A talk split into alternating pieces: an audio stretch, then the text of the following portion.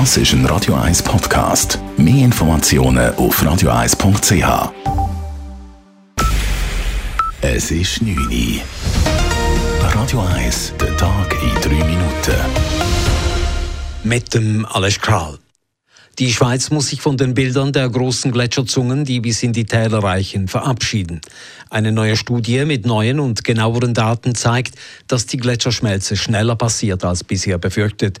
Selbst wenn der Temperaturanstieg auf 1,5 Grad begrenzt wird, dürfte fast jeder zweite Gletscher weltweit bis im Jahr 2100 schmelzen. Und in der Schweiz würden dann 1100 der aktuell 1400 Gletscher verschwinden, sagt Glaziologe Matthias Huss von der ETH Zürich, der an der Studie beteiligt war.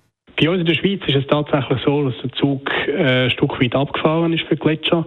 Man könnte noch einen Teil davon retten, aber nur noch einen kleinen Teil. Wenn aber die größeren Gletscher dann auch verschwinden oder eben viel kleiner werden, dann hat das äh, Einfluss auf den Wasserkreislauf. Volle Stauseen sind sehr wichtig, um die Energiekrise zu überwinden, wo wir jetzt gerade drin sind. Und eigentlich haben wir das unter anderem auch den Gletscher zu verdanken, dass unsere Stauseen so gut gefüllt sind.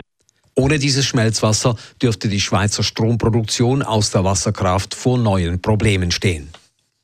Seit die Corona-Tests in der Schweiz kostenpflichtig sind, zeigt sich eine deutliche Abnahme von Testwilligen. Schon Ende des Jahres sanken die Zahlen jener, die noch einen PCR-Test machen ließen, stetig. Auch bei den Apotheken gibt es einen Rückgang, sagt Lorenz Schmid, Präsident des Zürcher Apothekenverbands.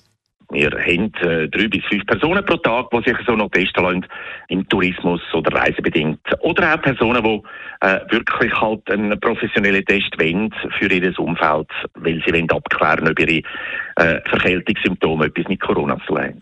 Weiterhin gut verkauft würden aber Corona-Selbsttests, wie Schmid weiter erklärte. Dies zeige, dass die Leute verantwortungsvoll mit der Situation umgehen. Die Ukraine ignorierte heute die einseitig von Russland ausgerufene Waffenruhe. Diese trat heute um 10 Uhr Schweizer Zeit in Kraft. Wie das Innenministerium in Kiew mitteilte, haben ukrainische Soldaten im Gebiet Donetsk das Feuer auf russische Stellungen eröffnet. Kiew hat bereits gestern die 36-stündige Waffenruhe Russlands über das orthodoxe Weihnachtsfest abgelehnt und bezeichnete das Vorgehen als heuchlerisch.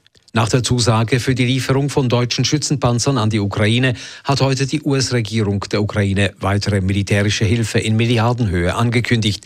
Eine Sprecherin des Weißen Hauses sagte, das neue Paket für Kiew habe einen Umfang von etwa drei Milliarden US-Dollar und sei das bislang größte Einzelpaket dieser Art. Die Sanierung der Hauptstraße im Hartwald bei Bülach nördlich von Zürich hat im Januar eine Straßensperrung zur Folge. Die stark befahrene Straße wird in diesem Bereich auf vier Spuren erweitert. Dies soll die Rückstaus zu den Hauptverkehrszeiten vermindern. Der Kreisler Krützstraße wird tiefer gelegt und die Hauptstraße wird neu auf einer Brücke darüber geführt. Die Vorarbeiten laufen seit August. Am kommenden Montag startet nun die nächste Phase mit Rodungsarbeiten im Hartwald.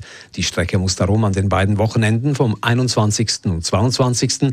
sowie vom 28. und 29. Januar für den Verkehr gesperrt werden. Radio 1 Wetter.